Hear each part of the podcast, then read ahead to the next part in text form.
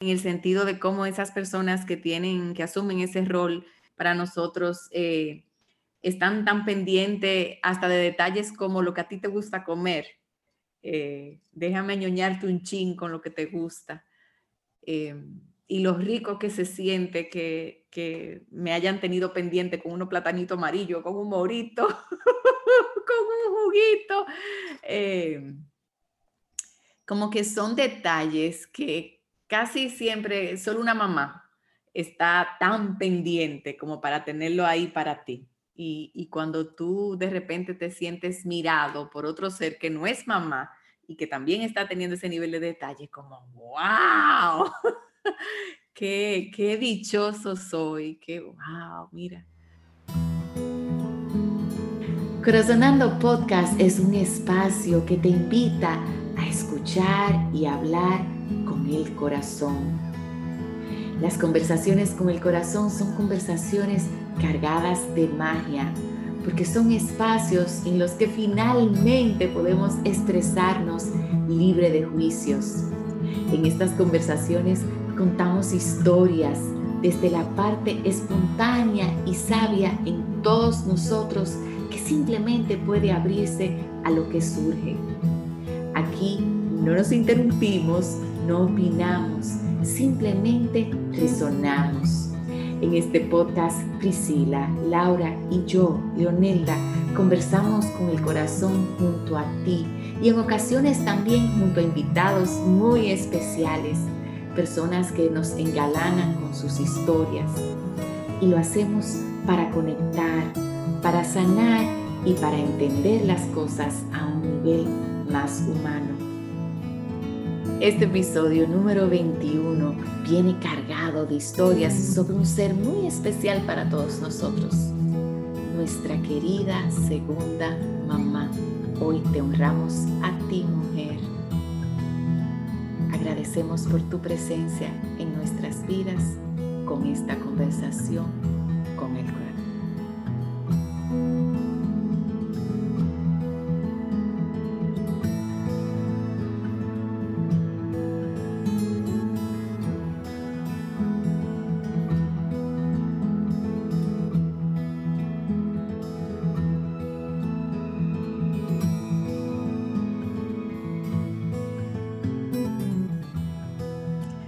Hello, hello. Llegó el momento de corazonar. Sean todos bienvenidos a esta conversación con el corazón. Hola Pri, hola Laurita. Hey. Hola, hola. Por aquí estamos. Bueno, yo no sé, yo estoy aquí refrescándome con un vasito de agua, a ver con qué están quienes nos escuchan. Yo voy a hablar con un café ahí, aquí estamos con un cafecito, con qué estará Laura ahora en la mano. Una agüita, aquí ya la temperatura subió a 20 grados, 22, 23, mm. manga corta ya, salí sin abrigo, sudando, yo no me acordaba lo que era sudar. Estamos felices, la gente está, está muy feliz, la verdad se siente eh, el cambio de clima. Qué rico. Feliz. Sí, sí, sí, ya en mayo y también en ese espíritu de celebrar las madres, y por aquí vamos a arrancar desde ya a comenzar a honrar a esas mujeres que nos dan vida, no solo físicamente, sino que también eh, con sus cuidos y sus mimos y sus alimentos, pues nutren nuestro ser. Y yo pienso que en culturas como las nuestras, eh, latinoamericanas, tenemos la dicha de generalmente contar con más de una mamá eh, con dos, con tres y hasta con cuatro mujeres que, son nuestras protagonistas en, en el acto de crecer y aprender. Así que este corazonando está dedicado a ellas. Cuéntame una historia que hable de una mujer que haya fungido como tu segunda, tercera o cuarta mamá. Esto es Corazonando.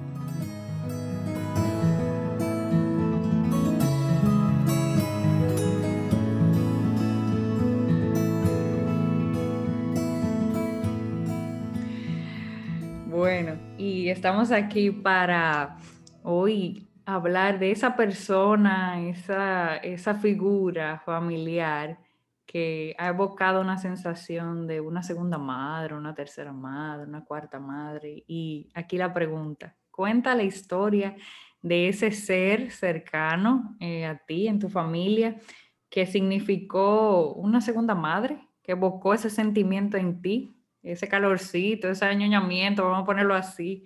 Eh, está dedicado ese episodio a esa persona o esas personas. Ay, ay, ay. Pues el que me conoce sabe que yo crecí con dos mamás muy, muy abiertamente. Em, y por tanto, eh, al pensar en otras personas que hayan como asumido ese rol de madre en mi vida, pues en realidad yo creo que son casi cinco. eh, me siento muy bendecida de, haber crecido cerca de mujeres que me dieron muchísimo cariño Em, pero la historia que quiero contarles es em, sobre mi tía Mayra, que es la, la hermana de mi papá Rafael, eh, y que fue una persona muy cercana a nuestra familia. Eh, mi familia no es una familia larga, entonces, tener esa tía, vamos a decir que esa única tía que estaba bien presente en todo y que cuando decíamos playa eh, era la que se montaba con sus cinco muchachos, eh, era bien contrastante con la realidad de mi casa, que éramos poquito y no, no, no hacíamos tanta bulla ni, era una experiencia diferente, eran dos familias con dos... Eh, tipos de vida diferentes que muchas veces se juntaban y entonces para mí para Grecia, mi hermana, era muy rico poder compartir de la bulla y todo lo que surgía en una familia de cinco. Eh, entonces mi tía Mayra eh, siempre estuvo presente en toda mi niñez y yo recuerdo que cuando fui a dar a luz de Guillermo, eh, por alguna razón, en ese embarazo ella y yo tuvimos mucho acercamiento. ella me visitaba mucho, estaba muy pendiente de mí, eh, fue como la persona que yo, si cierro los ojos y pienso en ese embarazo, eh, mm, que más me orientó y más se hizo presente eh, con todas las inquietudes que, se presentaban.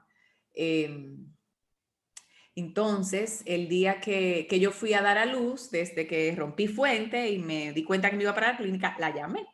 Y no bien yo llegué a la clínica, ella llegó más atrás. Entonces, en ese tiempo yo di a luz en la clínica Corominas entré a la sala de preparto tipo 7 de la mañana eh, y en esa sala de preparto que está dividida en cubículos, no, vamos a decir, no sé ahora la política, pero en ese tiempo se suponía que no dejaban entrar eh, visitas. Eh. Sin embargo, ella buscó la forma de entrar y de acompañarme y yo, mis partos, ambos partos fueron inducidos, entonces me ponían el pitocin y obviamente ya a las dos o tres horas yo tenía mucho dolor. Entonces ya la persona que me pasaba la mano, que me recordaba que respirara, se ponía a ponerme tema, a veces cosas que no tenían nada que ver. Yo decía, Dios mío, ¿qué es lo que tía está hablando? Pero luego con el tiempo llegué a entender y apreciar que era una forma de distraerme y de que yo no pasara tanto dolor. Entonces recuerdo, por ejemplo, que las enfermeras venían y le decían que usted no puede estar aquí, sálgase. Bueno, y entonces ya se iba eh, y a los cinco minutos mi marido Radoví entraba por otra puerta y entonces a los hombres todavía con más vehemencia le decían que no, que usted no puede entrar aquí. Lo sacaban más rápido todavía y no bien él salía y ella entraba. Y gracias a eso y gracias a, la insistencia que ella eh, mostró, yo me pasé mi día de parto, porque yo vine a dar a luz a las seis de la tarde, muy acompañada. Y luego cuando me tocó con la barriga de María Camila, que es mi segunda hija, yo recuerdo que me comenzaron los dolorcitos así tempranito en la mañana y yo me fui para esa clínica feliz porque yo decía, Dios mío, la otra vez yo pasé tanto dolor, o sea, fueron 12 horas de labor de parto, que esta vez no me puede ir peor, o sea, me va a ir chéverísimo, señores, y me fue igualito. Llegué a la clínica temprano y terminé pariendo a la misma hora, a las 6 de la tarde. Y la misma historia, tía Mayra metida en el preparto, consolándome, pero ya con María Camila, desde las dos yo comencé a decirle que me abran, que me hagan la cesárea, ya, no aguanto. Y entonces ya tuvo que hacer una labor todavía más fuerte de convencerme y decirme, no, tú verás, porque acuérdate que ahorita a ti se te va a olvidar todo eso y demás. Y ya yo tenía como ese bond con ella, esa conexión, era como casi como si fuera mi partera, que estaba ahí pasándome la mano y diciéndome que todo va a estar bien. Y yo le agradecí tanto, tanto, tanto esa presencia. Hoy por hoy yo pienso que yo no hubiera dado a luz normal si ella no hubiese estado todo ese tiempo ahí conmigo. Que yo cuando tengo mujeres embarazadas cerca, le digo, mira, si tú quieres que yo te acompañe, de hecho me he ocupado de estar presente para unas cuantas, porque para mí eso, eso no tiene precio. Eh, esa labor de tú estar presente, eh, un rol, yo no sé si de mamá, hermana, eh, partera, yo no sé, ese acompañamiento femenino en un momento como ese, eh, mira que es importante que el papá entre, mi esposo estuvo al final, ya cuando yo iba a dar a luz en, en las dos ocasiones, y claro, ya eso es otro nivel de compartir, pero yo pienso que de mujer a mujer eh, hay algo muy especial cuando tú puedes sentir ese apoyo de una mujer como tú que ha pasado por la experiencia y que te recuerda que todo va a estar bien y, y demás. Entonces, para mí esa historia refleja mucho de lo que es mi, mi conexión con mi tía Mayra. Yo soy Leonelda, gracias por escuchar. Eh, cuando yo pienso en una segunda mamá, lo primero que me viene a la mente, y bueno, mi corazón, por así decirlo, ya ustedes ven, la frase de decir que viene a la mente eh, eh, es, tan, es tan fácil que a veces se me olvida, yo del corazón, realmente. la primera que me viene a la mente es tía Tania, ustedes la conocen, que, que es Tania y ella tiene una parte tan importante en mi vida. Yo me acuerdo cuando, o sea, me acuerdo de, de muchos momentos, eh, pero para hacerle, vamos a decir, una historia. Yo me o sea, mi familia, mi mamá y papá, eh, nos mudamos a Santiago cuando tenía como seis años y, y nada, yo también me acuerdo el primer día en la Salle, yo estudié, que yo pegaba llorando, mami, no quiero entrar, no quiero entrar, no quiero entrar llorando porque obviamente no conocía a nadie y ustedes saben, los lasallistas normalmente se conocen desde preescolar. Y bueno, el miedo de cada niño entrando a un curso nuevo, un colegio nuevo, una ciudad nueva y, y todo eso. Yo me acuerdo que desde el primer día yo me hice muy amiga de Melissa, que era hija de tía Tania, que es mi mejor amiga de toda la vida. Y por esa unión, mi mamá y tía Tania se hicieron mejores amigas de, de, de toda la vida.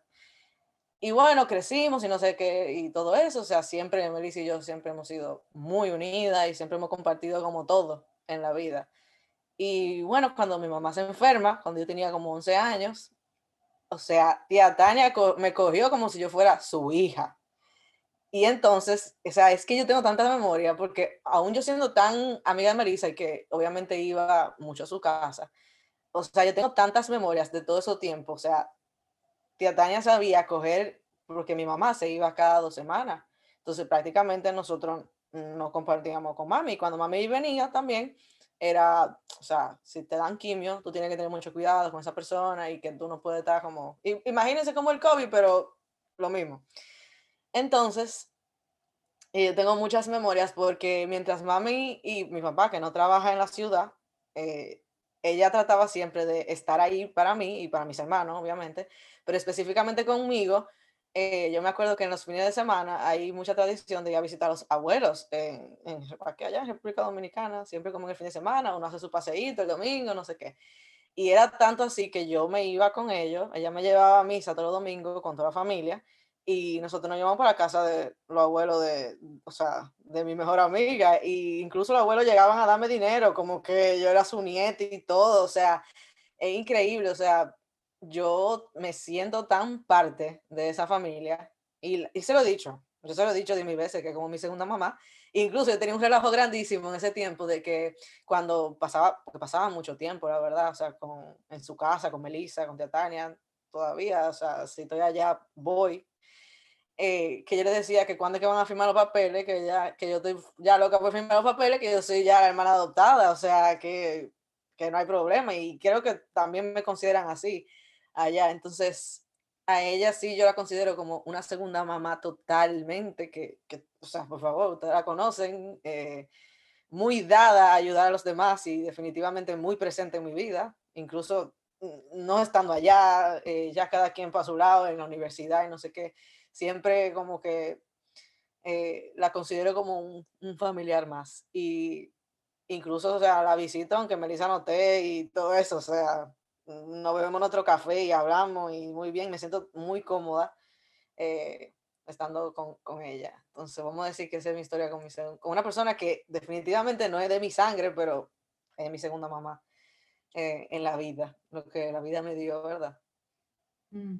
Y, así tengo muchas segunda mamá, porque también yo considero que, que hay muchas personas, específicamente mujeres, que han llegado a mi vida que con ese instinto maternal de, de, también, o sea, también tengo otra amiga de mi mamá que cuando vivíamos en Sosúa, yo vivía, se llama Tía Marcy, y lo mismo igual, o sea, una segunda mamá que aunque estemos separadas, esa misma confianza de tú llegas a una casa, señores, y tú sentiste, o sea, como si fuera un hijo más, de que tú puedes abrir la despensa, la nevera y buscar y preguntar y, y, ese tipo de cosas que suceden ya muy en confianza. Eh, wow, o sea, cuántos momentos, cuántas, cuántas historias de, de pequeña, que ya yo creo que casi ni me acuerdo mucho porque era tan pequeña cuando pasaba más tiempo con ella que hay muchas cosas que, que no, a mí siempre hace un cuento que cuando yo me iba con ellos, eh, nosotros vivíamos en el mismo, eh, se puede decir residencial o, urbanización. Y, y, yo era la mayor porque las hijas, o sea, Carly y Camila, que son como mi prima también, eran menor que yo, pero nos llevamos poco.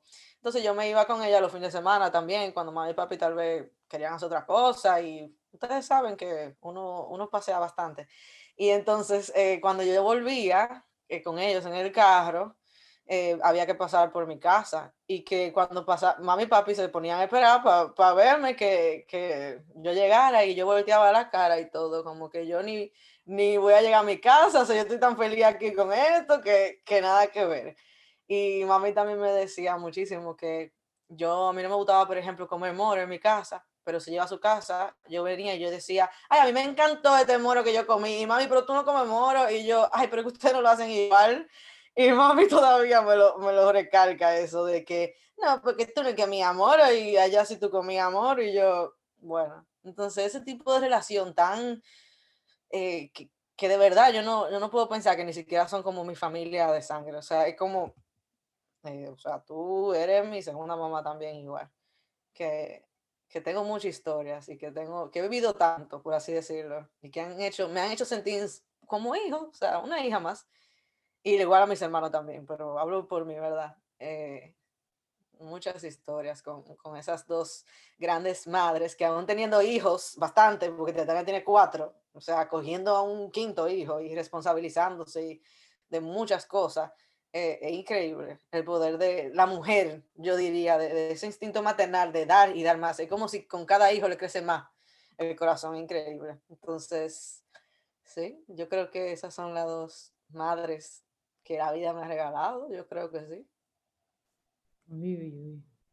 Pues escuchando sus historias me llegan imágenes de varias personas de mi familia. Bueno, yo tengo una prima hermana que que prácticamente crecimos juntos y nosotras decimos que somos como si fuéramos hermanas. Y la imagen que tengo de ella es mi tía, eh, ella se llama tía Fori. Señores, los nombres en dominicana, ustedes saben que son particulares. Floridania Guillermina se llama mi tía, pero le dicen tía Fori. Entonces, la imagen cuando tú preguntaste, la imagen que me llegó de ella eh, es como añoñándome porque yo solía dormir mucho en casa de, de, de mi tía eh, para jugar con mi prima, lógicamente. Ella y yo nos llevamos, ella me lleva un año y medio, pero hemos sido como un mugre desde chiquita. Entonces éramos como las primas que andábamos para todos los sitios, que no nos podíamos despegar. Entonces eh, recuerdo a mi tía añoñarme y mimarme cuando yo estaba en su casa y, por ejemplo, siempre me ha gustado, qué sé yo, los plátanos amarillos o si ella hacía algún tipo de comida específica, pues mi tía era, ay, Priscila está aquí, vamos a hacer tal cosa. Entonces, como con ese recuerdo bastante particular de ella. Y también me llega eh, el recuerdo de una señora que se llama Doña Gertrudis, que era como, como esas doñas de, del equipo de natación, una doñita que vive pendiente de todo el mundo. Entonces, imagínense ustedes, era como la, le dicen, eh, bueno, tiene, tiene un nombre eh, eso, cuando andan como los equipos de natación y va una madre en representación de, la, de todas las madres. Entonces ella era como la que siempre andaba con el equipo de natación. Entonces la recuerdo a ella en particular porque ella siempre me decía vieja PRI, eh, mi alma vieja de chiquita, entonces ella siempre me decía vieja PRI. Entonces, la recuerdo con mucho cariño porque ella siempre vivía pendiente, como, comiste, trajiste tal cosa, no se te olvidó esto, si no llamaba a mi mamá o a mi papá si yo andaba sola eh, para alguna competencia. Entonces, recuerdo como esa, esa calidez de, y el cuidado de, ella eh, en competencia y lógicamente por años, porque fue una persona que eh, prácticamente me vio crecer a mí, a mis hermanos. Entonces, como que al pensar en una figura paternal, como me vino el recuerdo de ella, y siempre vieja, Pri, comite, mira, te traje Gatorade, ustedes saben, los deportistas, y mira, un chocolate o una granola o lo que sea, como con esa sensación de cuidado. Y yo creo que de una u otra forma a todos nos toca el alma, esa persona como que, que está pendiente, que cuando mamá no está ahí, eh, pues también está. Y ahora eh, me llega a la, mente una persona muy, muy especial y es doña Sandra Quesada. Eh, me llegó ahora mismo porque eh, fue una persona que mi papá quiso muchísimo, muchísimo, muchísimo. Papi la adoraba a ella con locura.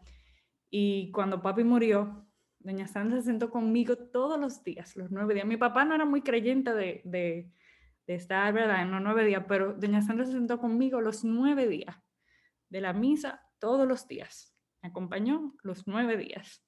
Y para mí eso fue como si mi mamá hubiera estado ahí al lado mío. O sea, eso fue impresionante. No, yo no tengo palabra. Y ahora cuando pienso en, en una figura así que, que tiende una mano como de madre, de acogerte, de cargarte, de sostenerte, pienso en doña Sandra.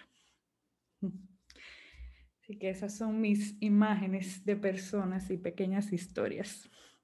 Bueno, y como siempre, invitándote a conectarte con esa historia que surge en ti espontáneamente y que habla de esa persona que también fue mamá para ti.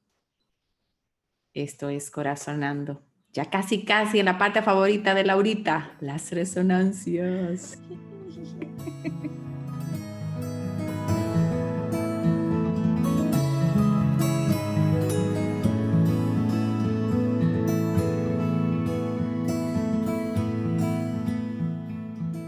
Bueno, llegó el momento de resonar, de poder expresar esas imágenes o nuevas historias, sensaciones que llegaron a nosotros al escuchar esta primera ronda de historias de mamás, de mamás que también han, han sido figuras importantes para nosotros, más allá de los lazos sanguíneos. ¿Cuáles son tus resonancias?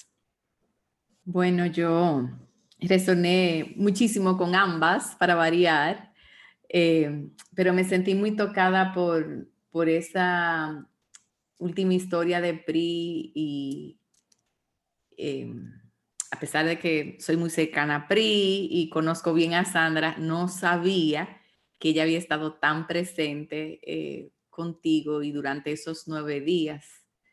Em, y como que conecté mucho con ese sentido de, de eso mismo, de presencia, de apoyo. Eh, quizá no sé por qué me viene la palabra inclusive incondicional, como ese estoy aquí para ti que, que se siente como de manera tan fehaciente eh, y que muchas veces no tiene que ver ni siquiera con que el otro te diga mucho, eh, es, es solamente la presencia. Eh, esa presencia como que no falla. Eh, no, porque, no porque dejar de estar sea malo, sino por lo, ay mi madre, no, sé ni cómo expresarlo, como lo contundente que es eh, verme aquí una y otra vez, una y otra vez, como, como eso de por sí te marca, te deja un mensaje, como una huella y una conexión, te declara una conexión contigo y lo importante que tú puedes ser para esa persona. Em, y, quizás en mi mente yo que he también tenido que despedir eh, a una de mis mamás, a mi papá, a, un hermano querido, eh, como que inmediatamente lo que me vino fue pensar en personas que hayan estado ahí para mí y como, como poder eh, conectar con esa sensación de sentirme tan apoyada por otros. Em, y también resoné mucho con, con, con, ambas en el sentido de cómo esas personas que tienen, que asumen ese rol para nosotros, eh, están tan pendientes hasta de detalles como lo que a ti te gusta comer. Eh, déjame ñoñarte un chin con lo que te gusta. Em, y lo rico que se siente que, que me hayan tenido pendiente con unos platanitos amarillos, con un morito, con un juguito. Como que son detalles que casi siempre solo una mamá está tan pendiente como para tenerlo ahí para ti. Y, y, cuando tú de repente te sientes mirado por otro ser que no es mamá y que también está teniendo ese nivel de detalle, como, wow, qué, qué dichoso soy, qué, wow, mira. Em, sí. Eh, y para mí es eh, un, un, sentido muy, vamos a decir que extraño, porque hay como una paradoja. Por un lado, es como ese espacio de mamá definitivamente no lo llena nadie, porque es un espacio muy único y al mismo tiempo, como si contamos con personas que no es que se esfuercen por ocupar el espacio de mamá, sino que naturalmente sienten ese amor hacia ti que, ciertamente te hacen sentir eh, por momentos tan querida eh, o tan querido como, como lo sabe hacer mamá por ti. Entonces, wow, qué dichosos son.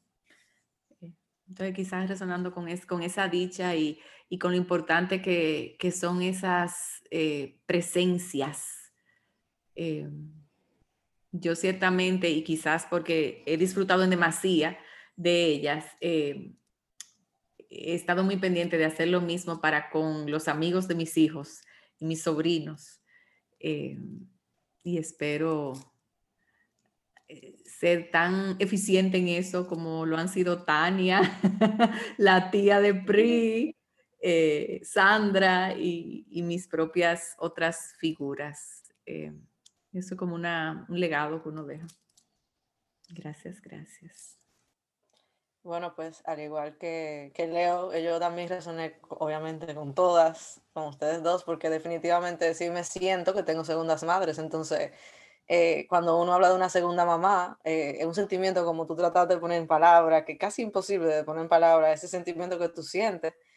Y, y lo que me quedé con, con, la realización tal vez de que en el momento en que yo, mm, vamos a decir, que estaba contando la historia, por ejemplo, con Tania, todo lo que ha pasado, que ella estuvo muy presente, como diría yo que al extremo, ¿verdad? Cuando mi mamá no estaba, ahí fue que yo me di cuenta que mamá solo hay una, definitivamente. Pero es una forma de decirte, si te falta tu mamá, no te preocupes, que yo estoy aquí.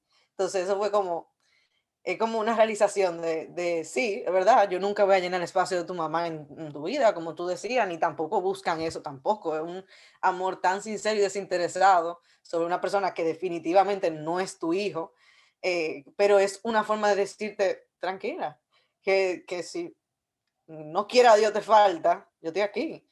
Y también no tiene que ser presencialmente que te falte, ella está aquí, está viva, pero en el momento que tú eh, necesite ese instinto maternal o, esa protección o esa, lo que tú quieras literalmente, lo que, lo que haría una mamá. Siempre estar ahí para ti. Eh, pues bueno, esa soy yo. Y eso fue como yo, lo, lo, como yo siento que eso significa para mí. Es como literalmente una segunda mamá. Que, ok, eh, vuelvo y repito, mamá solo hay una, pero yo sé que puedo contar con otra que, que me voy a sentir igual de, ¿verdad? De amada, que, casi como si fuera mi mamá.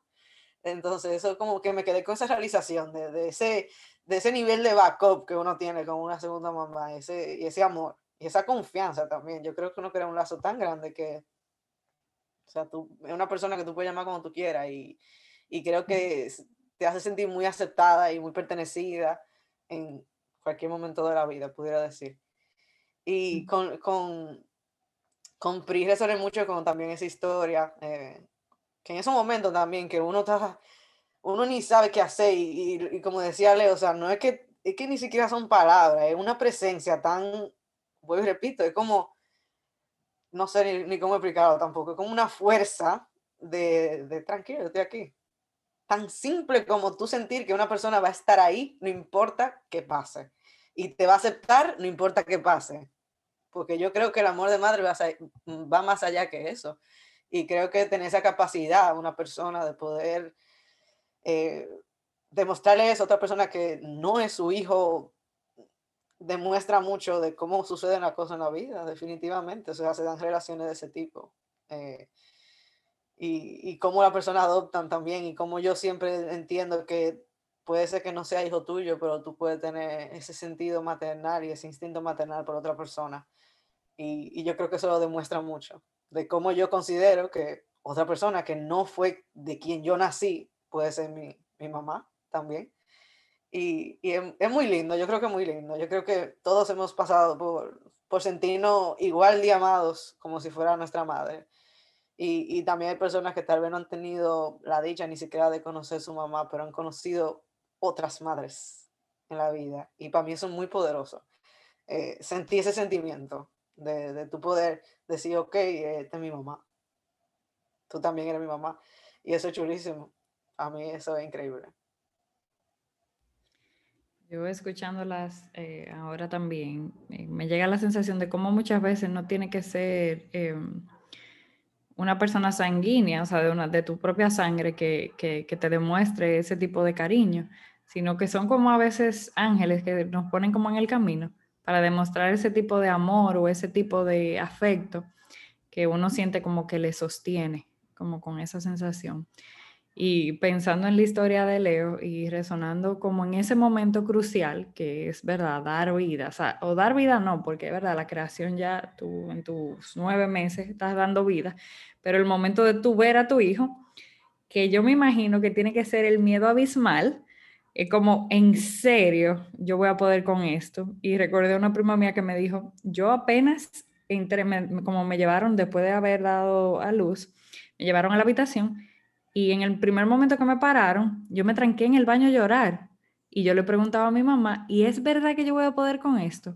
Entonces, pensar como, como, como eh, tu tía Mayra, pues estuvo ahí presente en un momento donde yo me imagino que te inunde el miedo, la incertidumbre, 20 mil dudas, preguntas, más la descarga, señores, física, eh, hormonal y todo lo que usted le quiera poner, los expertos dirán, sumado a las emociones, ¿verdad? Entonces, tener una persona que trascienda como todo eso y esté ahí como, todo está bien, eh, yo estoy aquí, o sea, como con esa sensación de hasta de, de tronco fuerte, de, de, yo estoy aquí para ti y sin importar, pues como que eh, uno tiene sus ángeles en el camino. Yo creo que esos son ángeles que le ponen a uno para, para esos momentos.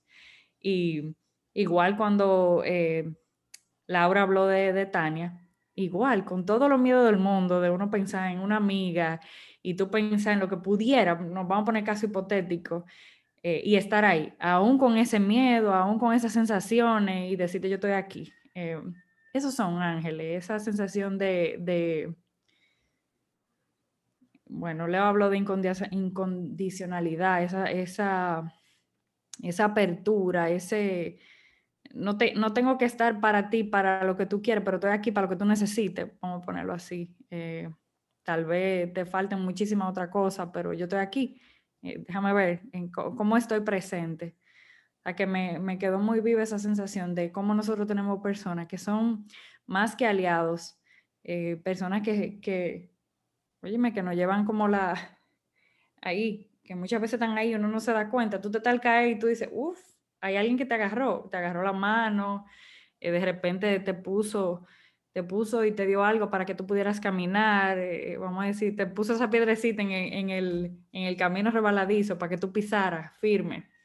Entonces, eh, qué rico se siente que, que uno pueda tener personas así y compartiendo también la misma sensación de Leo de cómo me gustaría a mí también poder ser así para alguien, porque yo creo que eso es, eso es una dicha.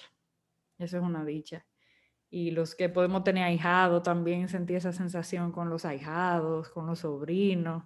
Y más que añoñarlo y llevarles regalitos, yo creo que la sensación de hacerse presente. Eso como que me queda muy claro. Así que esas son mis resonancias. Yo me he quedado resonando con un par de cositas más. La primera es que recordé que estando yo recién casada, mm, tendría yo que tener quizá como dos años de casada, eh, tengo una cuñada que tenía dos niñas y que mm, creo que fue que le invitaron como a un viaje a la playa. El punto es que la niña más pequeña apenas tenía dos meses y yo de freca, en buen dominicano, cuando ella mencionó ese viaje a la playa y que ella no sabía si iba a poder ir porque la bebé, yo le dije, no, pero yo me quedo con la bebé, no hay problema, vete para tu playa, tú me la dejas. Seguro, yo claro, seguro. Señores, me han ido a llevar a mi muchacha con corral, todos los accesorios, ustedes saben pero yo, a toda honestidad, yo no tenía experiencia manejando muchachos chiquitos. o sea, eso fue un, atrevimiento de mi parte, pero igual yo en mi inconsciencia, feliz, me la dejan, se van, damos vuelta, chévere. Cuando yo me he acostado en aquella cama, y me he virado y he visto aquella cosita chiquititica, yo digo, ay Dios mío, ¿y en qué fue lo que yo me metí? Si a esta muchacha le pasa algo. y yo no sé, se me entró como un pánico. Mira, que ahora que tú lo mencionaste, Pri, yo no viví eso ni con mis hijos, como ese tipo de inseguridad o de miedo, lo viví quizá a otros niveles, pero como lo viví ese día, solo lo he vivido ese día de decir, oh my God, ¿y si pasa algo? Yo no sé cómo resolver bueno, no tengo que decirle que yo no dormí, yo apenas pegué los ojos.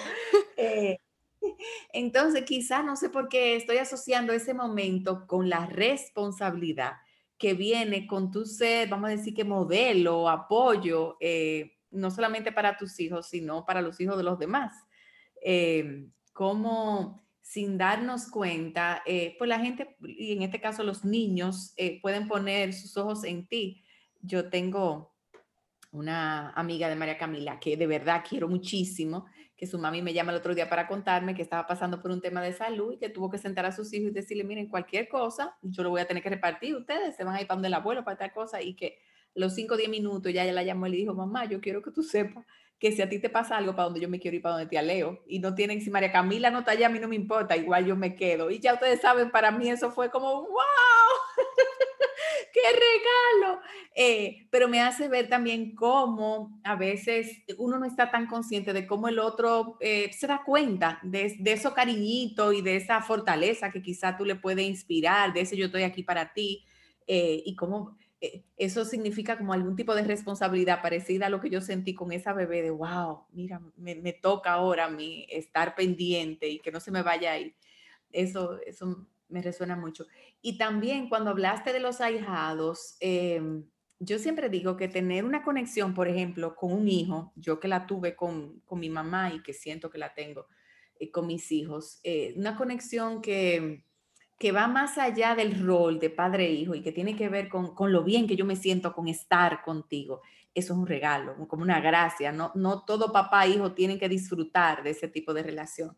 Wow, y tener eso con un ahijado, o con el hijo de un amigo, eso es un regalo grande. Eh, entonces, como para mí, como si fuera una pieza de cristal, eh, mira, te lo dieron, trátala con cuidado, porque eso no se lo dan a todo el mundo. Cuando tú puedes disfrutar con, con ese sentido de espontaneidad, de ese cariño, de esa confianza con otro ser humano, que te lleve a, pensar en él o a él, a pensar en ti como si tú fueras una mamá, eso, eso de cuidar con, con mucha atención y con mucha mucha honra. Antes de terminar, tengo que decir una historia que me da mucha risa y me acuerda a, en mi casa, hace, cuando mi hermano tenía como tres meses cuando nació, vivíamos en Sosúa, ¿verdad? Y esa fue la primera vez que llegó Nuris, que una persona de servicio que trabajó con nosotros, en mi familia hace mucho tiempo. Y obviamente tenía una relación, una conexión muy especial con mi hermano incluso yo, nosotros nos poníamos celosos y de todo porque de mayor a mayor y ella no me ponía tanta atención como al bebé, pero obviamente tenía que prestarle más atención al bebé porque, ¿verdad? Era un bebé. Entonces, pero eso siempre creció, o sea, ya cuando nos mudamos a Santiago, ya como quiera trabajaba con nosotros por muchísimos años. Y había un relajo grandísimo porque eh, nosotros hemos ido a su casa, ella vive en el campo y ella ama su campo y no sé qué, ella tiene una hija que es de mi edad. Y cuando vamos a la sala de la casa, ella tiene una foto de su hijo y una foto de Guillermo. O sea, como si fuera un hijo más. ya tú sabes, todavía eso le yo le digo, oye, usted lo que tiene una foto de Guillermo, pero nosotros no. Ve a ver, ella dice que eso es como mi hijo y mi hermano la quiere ella como otra madre también, entiendo yo. O sea, siempre ha estado muy presente en nuestra vida y obviamente ese, ese instinto maternal también, que desde pequeño de bebé estaba, pero nosotros nos morimos de la risa porque cuando vimos esto, o sea, y también yo, ya después de grande, eh, da mucha risa, pero al mismo tiempo yo pienso y digo, wow, o sea, mujeres que dejan su casa y que aman tanto a, a la persona que cuidan, en el caso, de, por ejemplo, obviamente ya me quiere, pero con mi hermano, que yo sé que tiene una conexión muy especial, tú imprimí una foto y tú poner al lado del hijo tuyo que sigue, que, que tú pariste, señores, es una cosa grande.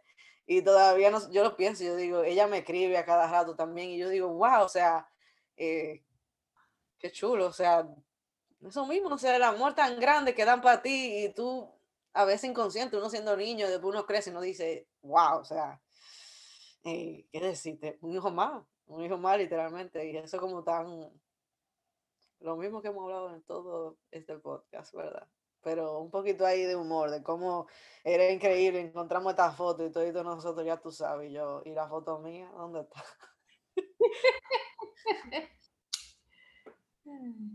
Tú sabes que mi mamá biológica eh, tiene como nueve o diez hermanos y ella es de las mayores.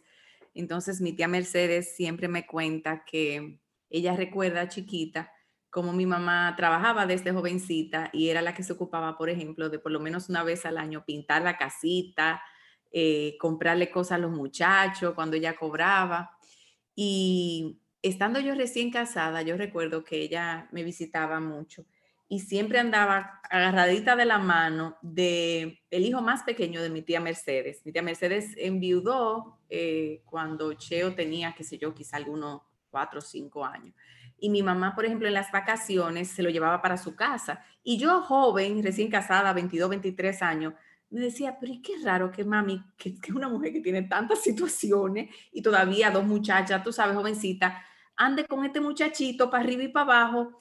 Y hoy por hoy yo puedo ver cómo era ese impulso de, de ser la tía y, y, y, de apoyar a su hermana, que era, mira, desde que yo pueda. Y entonces luego, porque hay cosas que uno no la nota cuando uno está jovencito ellas me cuentan cómo mis hermanas también duraban mucho tiempo donde mi tía, los veranos, hubo un momento que ya fueron vecinas, eh, y otras eh, primas mías, hermanas de Cheo, también llegaron inclusive a vivir en casa de mi mamá.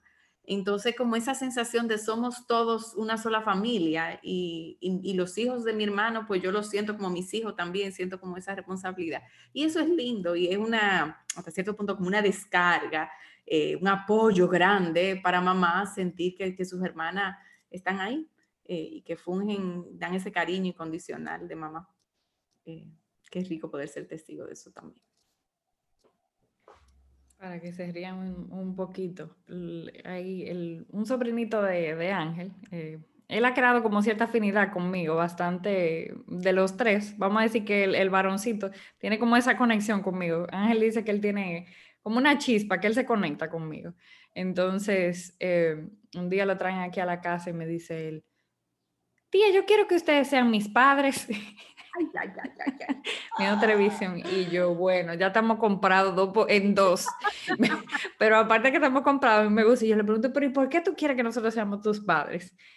Pero ustedes saben que porque somos los tíos apoyadores, ¿verdad? Eh, viene, juega, le compramos los dulces, nos vamos a comer pizza, claro, yo quiero que ustedes sean mi padre, pero en ese sentido de, de cómo cuando Leo menciona ese, eso de, de, los tíos, de cómo a veces uno tiene como, como una cierta conexión con un tío en específico, y eh, cuando él estaba más pequeñito, un día estábamos en casa de mi suegra y él estaba sentado solito, como al lado de mí, y todo el mundo estaba, eh, las hermanas jugando y como Ángel estaba jugando pelota con la más grande y bueno, los abuelos por allá, yo estaba sentada en la escalera y él se me acercó y me dijo, tía, yo te amo. Y ustedes saben que las lágrimas me bajaron por, lo, por los lados. Y dice Ángel Luis, ya, ahí estás tú, pague. Yo hace rato. Porque él lo dijo como con esta naturalidad y le salió de la nada. Eh, entonces, como con ese sentido de, de wow, qué rico se siente uno poder también eh, fungir como, como con ese aliado para un niño que, o esa figura que, que también sirve de, de, amor, que muchas veces complementa eh, esa sensación de familia y que también sirve para que me añoñen y para que me compren mi cariñito y para yo saber que están ahí y para llamar y quejarme, porque a veces llaman y se quejan, ¿eh? Papi me hizo tal cosa, o sea, como con esa sensación solamente para contarles esa pequeña historia.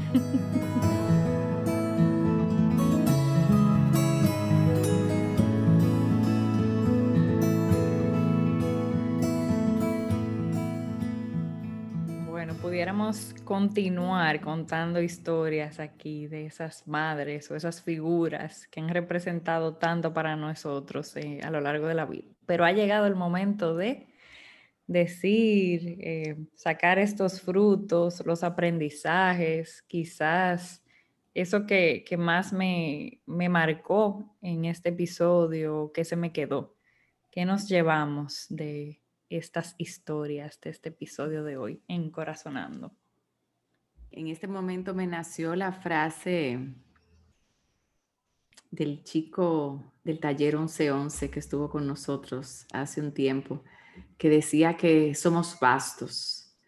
Eh, y en este caso lo que pienso es que somos vastos porque estamos tan llenos de amor eh, que podemos, que eso es como una fuente inagotable que la podemos compartir y recibir eh, de, de, muchas personas. que es cierto que madre solo hay una, pero somos tan bendecidos que, que podemos contar con estas personas que, que también nos regalan eh, esa atención, esa intención incondicional eh, que nos sostiene y que nos da eh, tanto alimento que, que, va más allá de lo físico.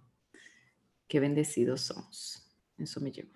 Pues yo me llevo reafirmación, diría yo, de algo que ya yo sabía, de algo que eran esas historias que yo conté, yo lo sabía ya de hace mucho tiempo.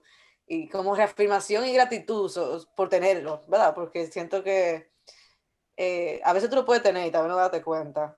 Y, y qué chulo es darse cuenta también de eso y seguir como eh, cultivando esa relación y, y, decirlo también, porque también, ¿verdad? A veces lo sentimos, pero no se dice. Y, y eh, para mí es muy bueno decirlo. Yo creo que sí, que, que también las segundas madres merecen saber que lo son y que, ¿verdad? Qué bueno decirlo. Y también me llevo eso de que sí, madre solo hay una, pero a veces la vida nos bendice con dos, tres y cuatro y, y, y eso, eso también hay que decirlo y, y, también reconociendo de que tal vez contando este tipo de historias, tú puedes reconocer cuál es tu segunda madre, cuál es tu tercera y nunca tarde tampoco para reconocerlo. Yo creo que que, y ni padecido tampoco, nunca, nunca tarde. Y, y, es bueno reafirmarlo y, y pensarlo y saber que, que, que, bueno, como todo ser humano y como hemos contado aquí, a veces uno se siente muy solo, pero es muy bueno tú tenerlo pendiente de que realmente no. Esa persona siempre va a estar ahí para ti, no importa qué. Entonces me voy como con, con esa sensación de reafirmación y de, de gratitud y, y, deseándole como a todo el mundo que pueda encontrar también eso y, pueda, o pueda hacerlo, mm. pueda hacerlo.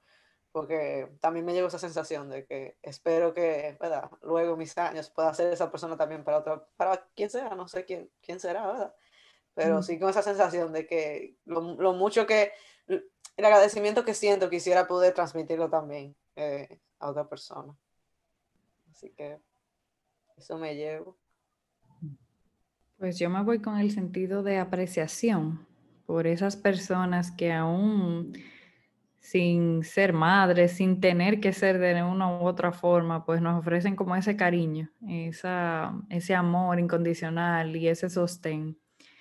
Y con la vamos a decir que con la confirmación de, agradecimiento por esas personas y la dicha de poder tenerlas en mi vida y de, de cómo, cómo fueron y han sido una figura en mi vida importante y que ahora me, me percato de que, de que eso me ha hecho quien soy también por esas personas, o sea, por esas personas yo también soy quien soy y esa persona han sembrado semillitas en mí de, mucho amor y que las llevo conmigo y que son parte de los frutos que tal vez yo esté dando en el futuro y cómo yo puedo también sembrar semillitas como en otra persona, como, eh, no sé, a quien me toque, como acompañar, sostener, servir, como con esa sensación de, de devolver un poquito de todo lo que yo recibí por muchas personas, que ahora solo, ¿verdad? Me llegan a la cabeza muchas, y esperando que a todos, a quienes nos escuchan, también encuentren esas personas que son angelitos, que con pequeñas acciones nos hacen sentir bendecidos. Así que me voy con, con esa sensación. Wow, wow, wow. Bueno. Solo dar gracias y, y, a ti que nos escuchas, pues esperando que tú también hayas podido resonar y recoger frutos de lo que ha sido una conversación cargada del amor de mamá. Hasta un próximo corazonando. Hasta luego. Bye bye. y ahora puedes disfrutar de nuestro blog de mensajes para despertar.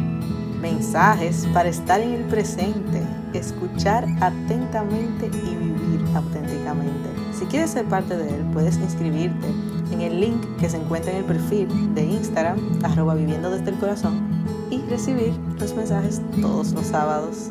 Hasta la próxima.